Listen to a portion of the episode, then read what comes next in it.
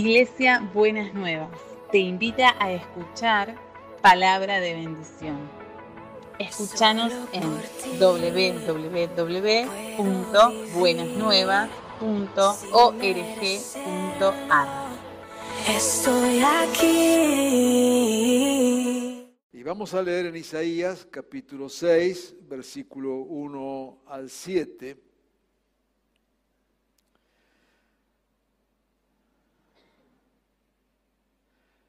Dice así, el año de la muerte del rey Usías, vi al Señor excelso y sublime, sentado en un trono. Las olas de su manto llenaban el templo, por encima de él había serafines, cada uno de los cuales tenía seis alas, con dos de ellas se cubrían el rostro, con dos se cubrían los pies, y con dos volaban y se decían el uno al otro, Santo, Santo, Santo es el Señor Todopoderoso.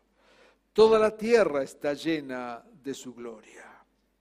Al sonido de sus voces se estremecieron los umbrales de las puertas y el templo se llenó de humo. Entonces grité, ay de mí que estoy perdido soy un hombre de labios impuros y vivo en medio de un pueblo de labios blasfemos y no obstante mis ojos han visto al Rey, al Señor Todopoderoso. En ese momento voló hacia mí uno de los serafines, traía en la mano una brasa que con unas tenazas había tomado del altar. Con ellas me tocó los labios y me dijo, mira, esto ha tocado tus labios. Tu maldad ha sido borrada y tu pecado perdonado. El texto primero que leímos dice, el año de la muerte del rey Usías, vi al Señor, excelso y sublime, sentado en un trono pone esta visión de Isaías en un contexto muy especial y muy particular. Intencionalmente señala allí al comenzar que recibe esta visión en el año en que murió el rey Usías. Usías había sido un rey muy especial para el pueblo del Señor. Había tomado el reinado con 16 años y reinó 52 años. Algunos textos que nos hablan de él en la palabra del Señor allí en Crónicas, especialmente en el capítulo 26, nos dicen que Usías hizo lo que agrada al Señor pues en todo siguió el buen ejemplo de su padre Amasías. Usted sabe que lamentablemente en la historia del pueblo del Señor, en los reyes que menciona la Biblia, la mayoría de ellos dice que desobedecieron, que se, eh, se apartaron detrás de los ídolos, que no sacaron los altares de los dioses falsos. Sin embargo, Usías, siguiendo dice aquí a su padre, fue un rey que honraba a Dios. Nos dirá otro texto que mientras vivió Zacarías, Zacarías lo instruyó en el temor de Dios a Usías, y éste se empeñó, se esforzó en buscar al Señor.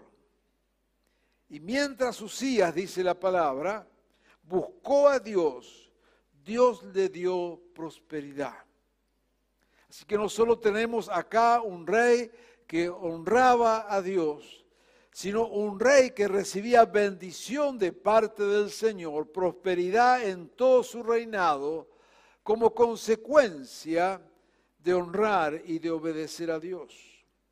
Nos dirá luego que Usía construyó unas maquinarias especiales para la defensa, para arrojar eh, flechas y piedras y una estructura militar muy importante. Y nos dice acá que Usías llegó a ser muy poderoso y su fama se extendió hasta muy lejos. En otras palabras, estamos hablando acá de un rey que honró al Señor, que sirvió al Señor y que debajo de su reinado hubo orden, hubo prosperidad y hubo bendición derramada sobre el pueblo.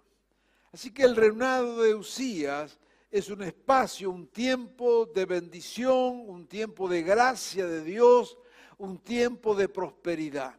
Lamentablemente, en los últimos años nos dice la palabra que sin embargo, cuando aumentó su poder, Usías se volvió arrogante, lo cual le llevó a la desgracia. Se rebeló contra el Señor y se atrevió a entrar en el templo para quemar incienso en el altar. Ya quiso hacer lo que no le correspondía. Era rey, no era sacerdote, pero ya envalentonado por tanta bendición quiso eh, llevar ofrendas al altar. Y esto hace que el rey Usías se quedó leproso hasta el día de su muerte. Tuvo que vivir aislado en su casa y le prohibieron entrar en el templo del Señor. Su hijo Jonatán quedó a cargo del palacio y del gobierno del país.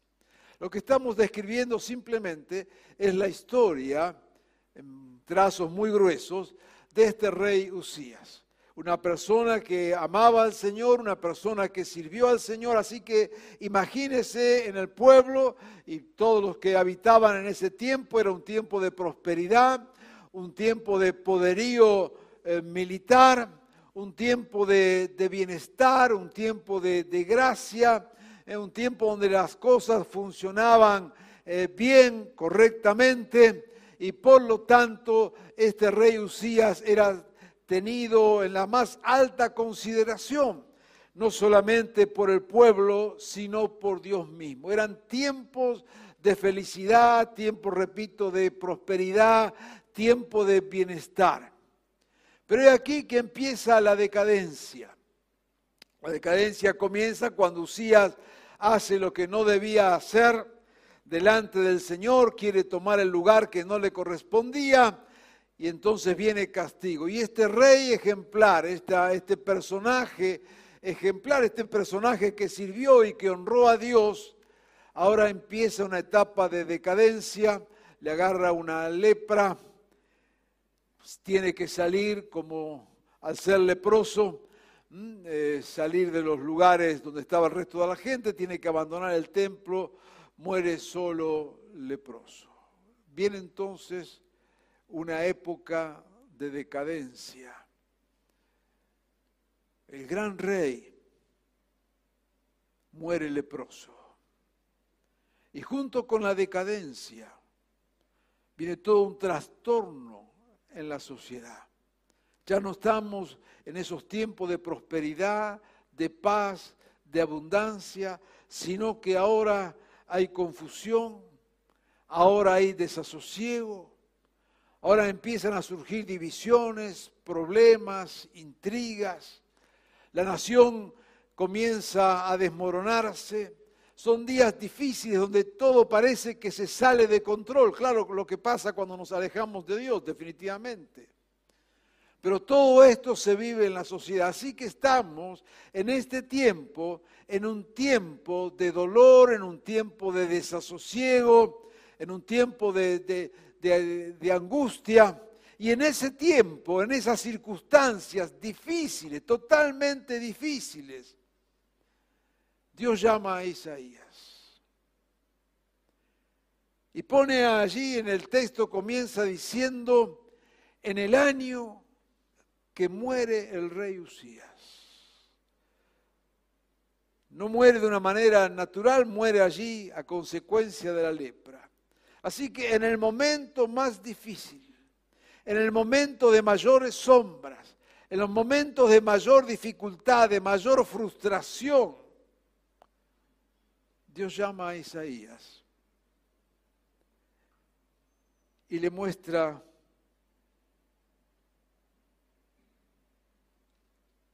vi al Señor sentado en el trono. E intencionalmente el texto muestra este contraste entre esa situación tan difícil que vivía, entre lo que significaba la crisis de la muerte de este rey, entre lo que significaba el dolor por una nación que se desmoronaba, entre lo que representaba ahora la carencia del rey que ponía orden en todo, cuando todo parecía entrar en un caos inmanejable, Dios le muestra a Isaías, le abre los ojos y le muestra la visión. El Señor está en el trono y no está solo. Hay allí serafines que le adoran. Y claman, Santo, Santo, Santo es el Señor Todopoderoso. Toda la tierra está llena de su gloria. Es interesante este contraste en la visión contraste entre la realidad que veían los ojos de Isaías y la realidad de lo que pasaba en la presencia del Señor. Es cierto que había caos, es cierto que había desgracias, es cierto que había dolor por doquier, es cierto que había desasosiego, pero también es cierto que el Señor seguía en el trono. Y santo, santo, santo, toda la gloria llenaba el cielo. Y toda la presencia del Señor, dice, llenaba la tierra. Lo que nos muestra el texto es que hay como dos realidades, ¿no es cierto? Una nuestra realidad humana, terrestre, lo que nuestros ojos ven, lo que nos toca sufrir, lo que nos toca vivir. Pero el hecho de que estemos en caos no significa de que Dios está en caos. El hecho de que estemos en situaciones de adversidad y de dificultad no significa que Dios ha perdido poder. Todo lo contrario. Lo importante de esta visión en Isaías es, a pesar de todo, a pesar de la muerte de Usías, a pesar de las consecuencias del final de su reinado, a pesar de todo esto, Isaías levanta los ojos y mira lo que está ocurriendo. El Señor sigue en el trono, toda su gloria está presente. Santo, santo, santo es el Señor. Como que hay una doble realidad una realidad nuestra, terrestre, humana, limitada. Pero hay un Dios que está allí, incomovible. El Señor sigue en el trono. Y Dios lo invita a Isaías a levantar la mirada y ver esta realidad de Dios en el trono porque lo va a llamar para que sea profeta. Lo va a llamar para que hable de las situaciones que vivía. No lo va a llamar para que hable de, ángeles y arcángeles. Lo va a llamar para que trate con las situaciones cotidianas de injusticia, de muerte, de dolor, de pecado. Pero enfrentándose a esas situaciones, no debe perder de vista que Dios sigue estando en el trono. Y es aquí entonces donde se produce ¿no es cierto? Esa, esa, esa visión que necesitamos tener de saber que más allá de lo que nos toca a diario enfrentar, más allá de lo que nos toca a diario vivir, más allá de lo que nos toca a diario sufrir, ya sea en lo personal, en lo familiar, en lo social, en lo comunitario, más allá de todo esto, nuestra mirada está puesta en el Señor. Él sigue en el trono y porque Él está en el trono, creemos que Él puede cambiar estas circunstancias. El Señor no es parte de nuestra crisis.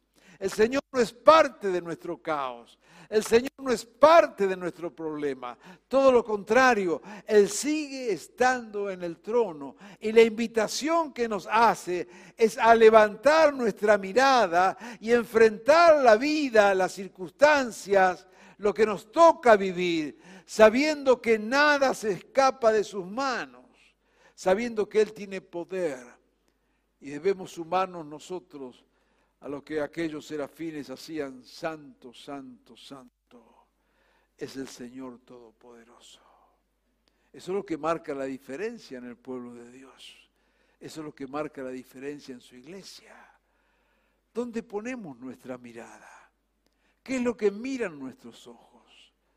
Claro que lo cotidiano nos lleva, ¿no es cierto?, a bajar la mirada y bueno, no podemos negar, ni debemos negar las realidades. Pero al fin y al cabo son realidades humanas. Hay una realidad superior, que el Rey de Reyes y Señor de Señores sigue en el trono. Y nuestra fe no está en lo que podamos hacer. Nuestra fe está en el Dios soberano que es capaz de obrar en la historia, en cualquier momento y en cualquier circunstancia, porque nada, nada lo ha sacado a él de su trono. Hace unos meses atrás compartíamos el texto de, Apocalipsis, que lo voy a, a leer nuevamente.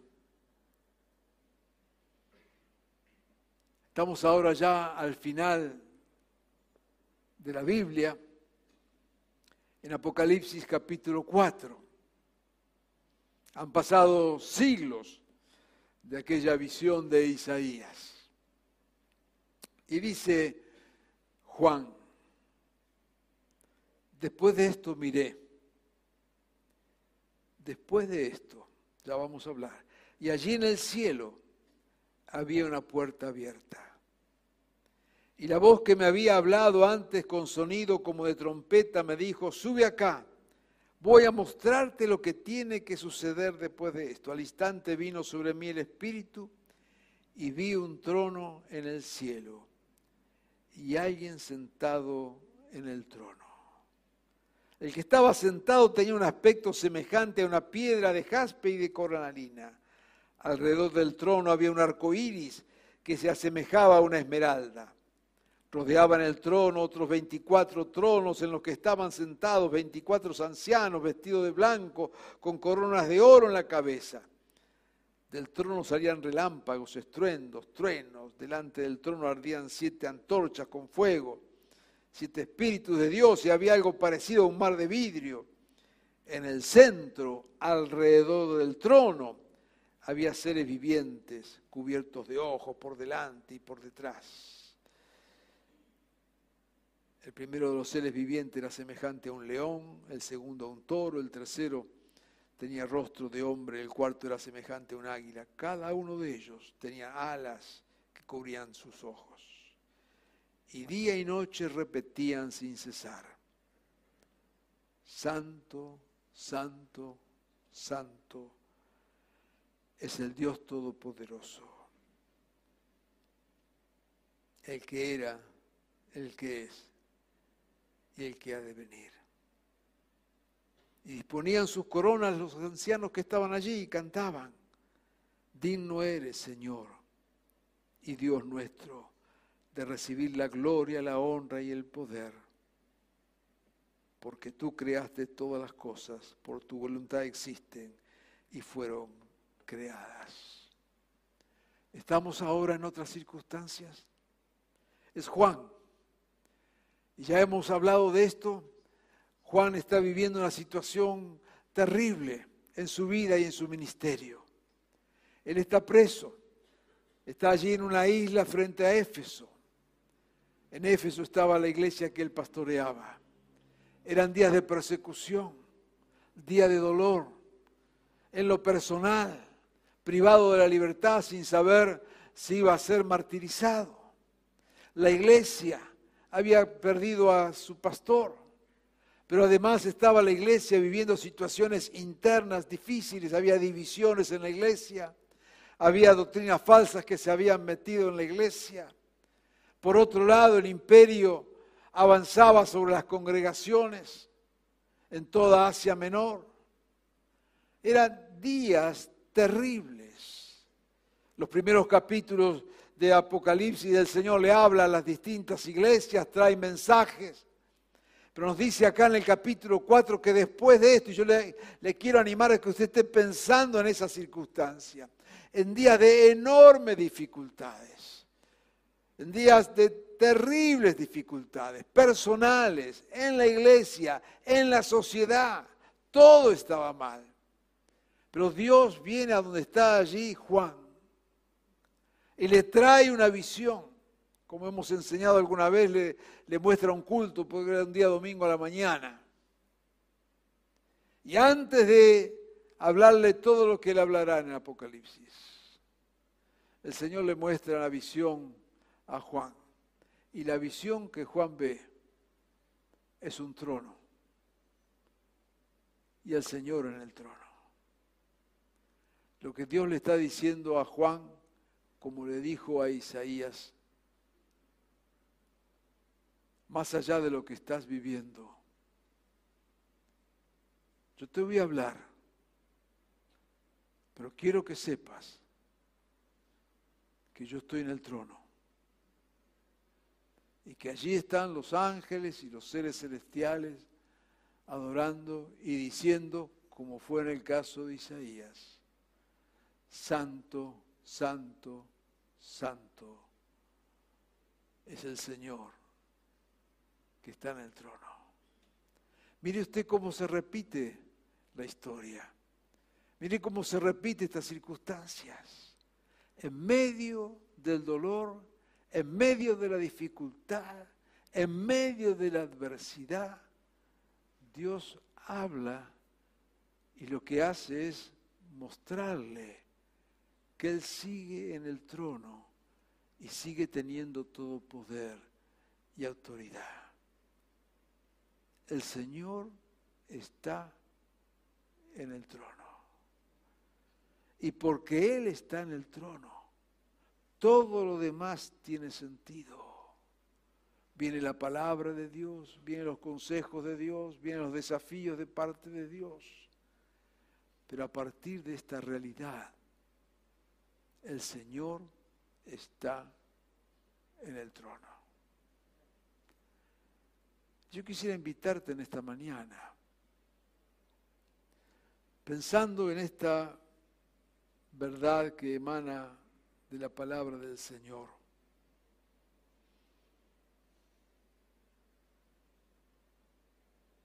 ¿Cómo ves tus circunstancias? ¿Cómo ves tu situación? El Señor está en el trono. Cuando el Señor está en el trono, lo primero es reconocemos que todo está bajo su poder y autoridad. Nada se ha salido de, de sus márgenes de autoridad. No estamos a la deriva. Cuando reconocemos que Él está en el trono, estamos reconociendo que Él sigue teniendo los hilos de la historia, que Él sigue teniendo las riendas para manejar nuestras vidas. Aunque estemos en medio de un caos, Él sigue en el trono y porque Él está en el trono puede intervenir en el caos que estamos viviendo. Mira cómo lleva tanto a Isaías como ahora a Juan a levantar la mirada y poner la mirada en esa realidad de lo que Dios es y de lo que Dios es capaz de hacer. Es toda una pedagogía de parte del Señor. En vez de ponerse a hablar en primer lugar de lo que está ocurriendo, sin negar lo que está ocurriendo. Era verdad, había persecución, era verdad, había matanza, había muerte, era verdad, había divisiones, era verdad todo eso.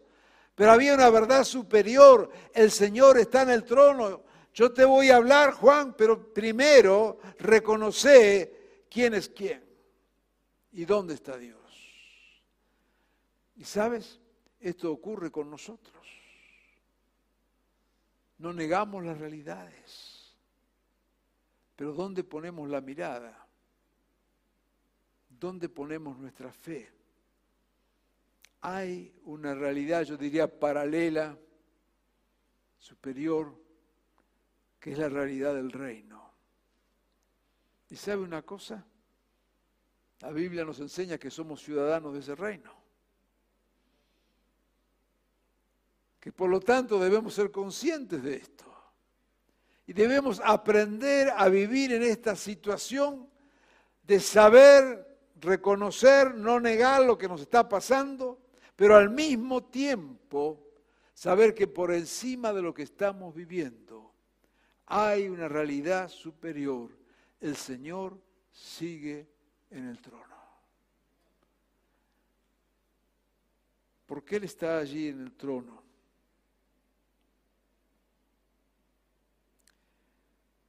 Reconocemos su grandeza, reconocemos que todo está bajo su gobierno, reconocemos nuestra propia situación, nos humillamos en su presencia, reconocemos, como dirá Hebreos, que ese trono de Dios es trono de gracia, es trono de misericordia. Dice, tocó mis labios y me dijo, mira, he tocado tus labios, tu maldad ha sido borrada y tu pecado perdonado. Diríamos, como dice el autor de Hebreos, acerquémonos confiadamente a este trono de la gracia del Señor. Venimos con adoración, como hicieron esos ángeles. Digno eres, Señor. Santo, santo, santo.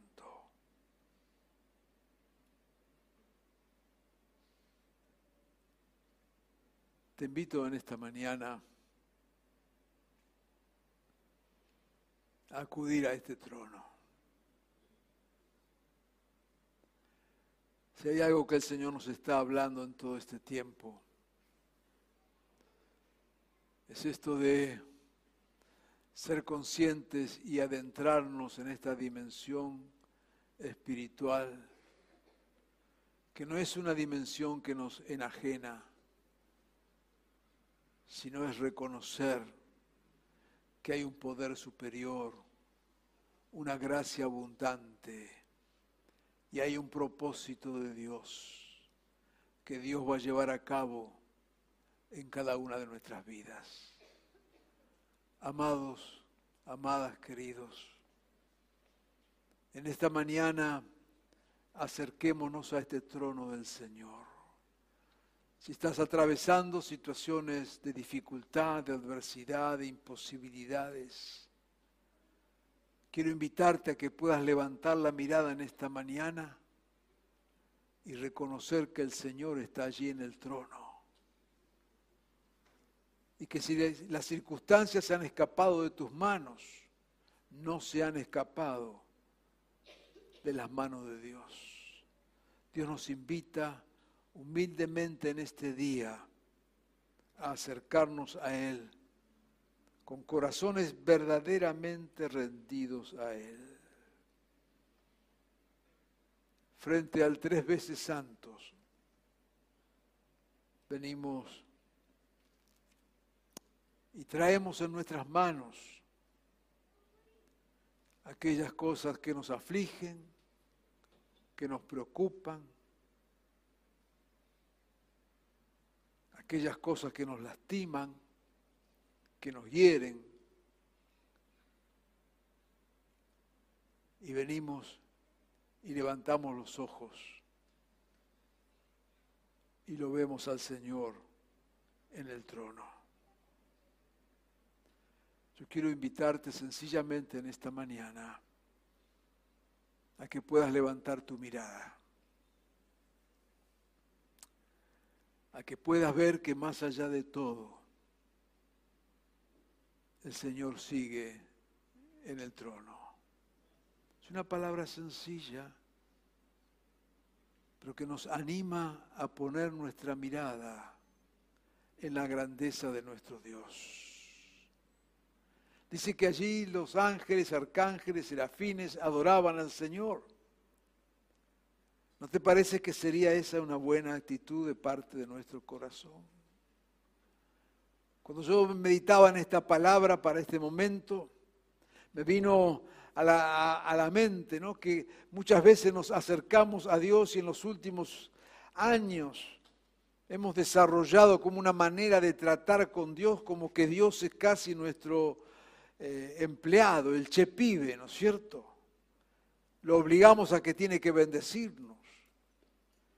Le gritamos a Dios. Bendice, no. Eh, pará, ¿quién sos vos?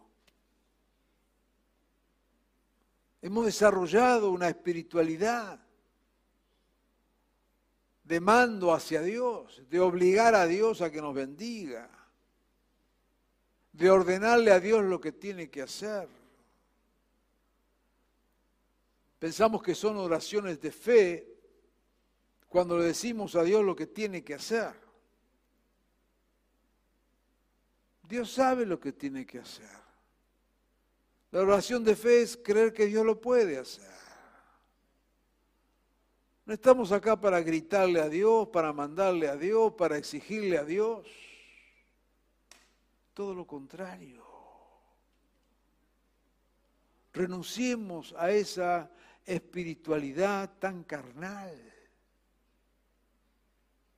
de creernos que nosotros podemos manejarle la agenda a Dios, darles órdenes a Dios, demandar cosas de Dios. Yo te invito a que tengamos un cambio de actitud y que humildemente vengamos al trono de la gracia. Porque cuanto más nos acercamos a Dios, más nos damos cuenta cuán lejos estamos de Dios. Pero sus brazos siguen abiertos.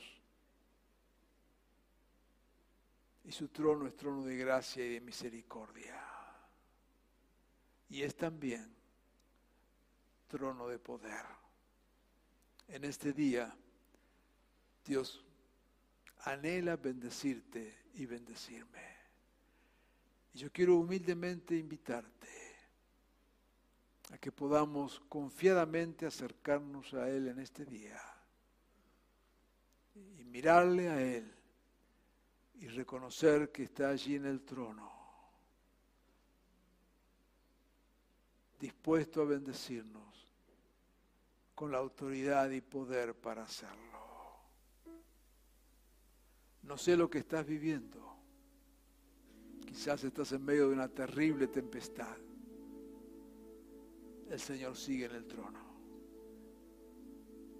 La tempestad no va a ganarle al Señor. Levanta tus ojos y mira al Señor. Y mirando a Él vas a obtener fuerza para lo que estás viviendo.